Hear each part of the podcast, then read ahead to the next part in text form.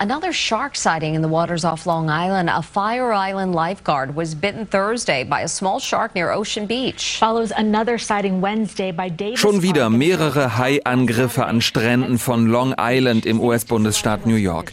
Ernsthaft verletzt wurde zwar niemand, aber die Aufregung ist groß, wie der Fernsehsender CBS berichtet.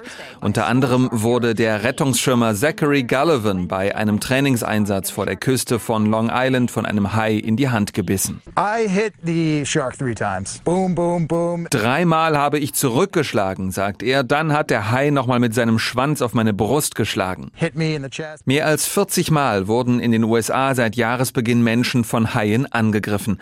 Neben Long Island sind vor allem die Küsten des US-Bundesstaates Florida betroffen.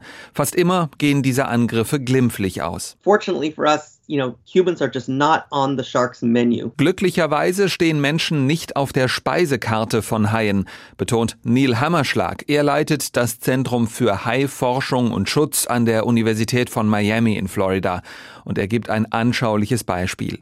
Jedes Jahr würden in der New Yorker U-Bahn mehr Menschen von anderen Menschen gebissen als weltweit von Haien. More people are bitten by other people on the New York City subway in a year than are bitten by sharks. Hai-Experten wie Hammerschlag wünschen sich ein größeres Bewusstsein für die Tiere.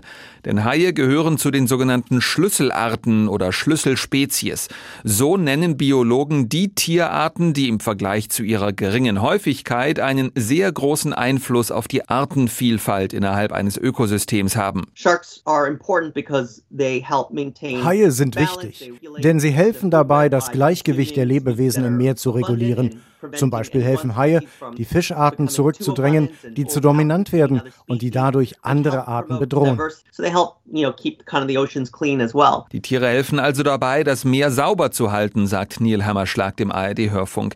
Er gehört zu den anerkanntesten Hai-Experten der Vereinigten Staaten. Seit Jahren wirbt er unermüdlich für den Schutz der Haie. Zu tun gebe es aber vor allem noch in Europa einiges, betont Hammerschlag. Zum Beispiel was den Handel mit Haifischflossen angeht, obwohl diese in Europa fast gar nicht gegessen werden. Hammerschlag schätzt, dass jedes Jahr weltweit bis zu 100 Millionen Haie getötet werden.